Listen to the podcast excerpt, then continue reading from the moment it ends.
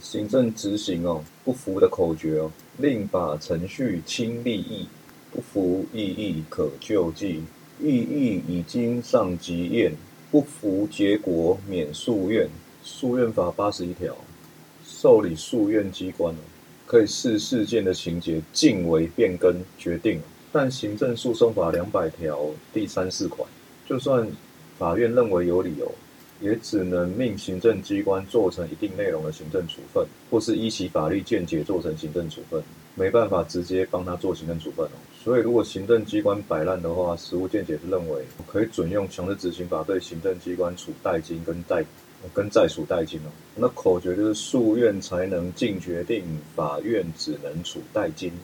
撤销诉讼，法院要自为判决哦，只有一种可能性，就是一百九十七条。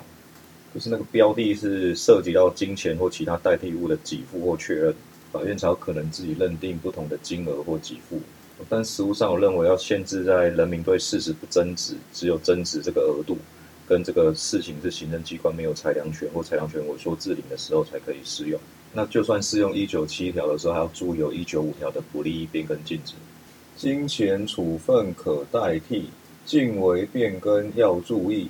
纵然可尽为变更，能需注意不利益。书院了八十一条，书院机关什么时候可以尽为决定哦？第一个，不涉及自治事项，或是权限分工或专业上的判断；第二个，事实关系都已经很明确了，或是曾经撤销发回，但是原处分机关还是无视书院意志，维持原处分内容。书院法七十九条三项哦。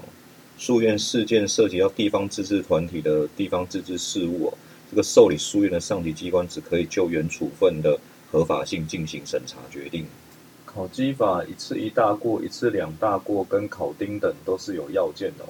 哦，那其中跟工作有关系的哦，一大过是有这种情形哦，处理公务存心刁难、故意曲解法令造成人民损害。那两大过是怠忽职责或泄露职务上的机密，造成政府的重大损害。那丁等就是怠忽职守、机眼公务。那再来是跟合群有关的，一大过叫做违反纪律跟诬陷、侮辱同事；两大过叫做挑拨离间、破坏纪律，或是胁迫或公然侮辱长官。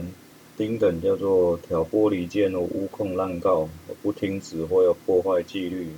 再是跟品性有关的哦，一大过叫言行不检，两大过也有言行不检，严重损害政府的信誉。丁等叫做品性不端，严重损害公务人员的声誉。然后两大过有一个涉及贪污案件及行政责任重大，有确实证据者。